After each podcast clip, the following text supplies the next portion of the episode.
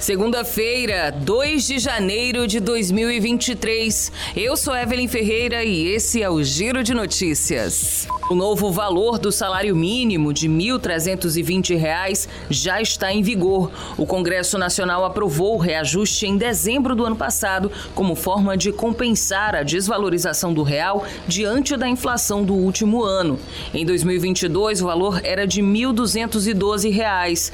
O governo Bolsonaro chegou a propor R$ 1.302, mas durante os debates no Congresso Nacional, a consultoria de orçamento do Senado apontou que o valor proposto seria suficiente apenas para repor as perdas inflacionárias do período, sem ganho real para quem tem a fonte de renda atrelada ao mínimo.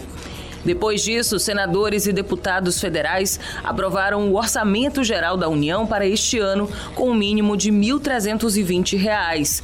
O reajuste, com 2,7% de ganho real, ou seja, superior à inflação do último ano, amplia as despesas federais em cerca de 6 bilhões e 800 milhões de reais.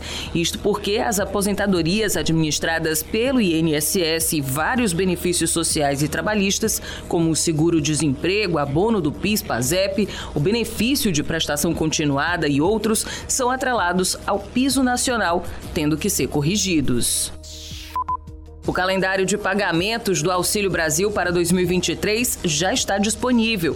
Para saber o dia em que o benefício ficará disponível para o saque ou crédito em conta bancária, é preciso observar o último dígito do número de identificação social, o NIS, impresso no cartão do titular. Para cada dígito final do UNIS, há uma data mensal correspondente. Os pagamentos são disponibilizados na sequência de 1 a 0, durante os últimos 10 dias úteis de cada mês. A exceção é o mês de dezembro, quando todos os pagamentos ocorrem até o dia 22. Se o NIS do titular termina com o número 1 em janeiro, por exemplo, os pagamentos começam no dia 18. As parcelas mensais ficam disponíveis para saque por 120 dias após a data indicada no calendário. As datas definidas também são válidas para o pagamento do auxílio gás, sendo que o programa disponibiliza parcelas bimestralmente. O brasileiro vai começar o ano novo sem pagar acréscimo na conta de luz. A Agência Nacional de Energia Elétrica confirmou que será verde a bandeira tarifária para o mês de janeiro, por causa das boas condições para gerar energia.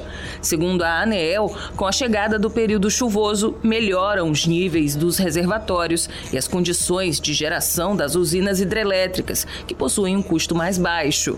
A agência informou ainda que vai diminuir os impactos na conta de luz neste ano. A ANEEL aprovou a redução de 34,5% no custo de energia. O Giro de Notícias tem produção de Igor Silveira, na sonoplastia Dinho Soares. Essas e outras notícias você confere no gcmais.com.br.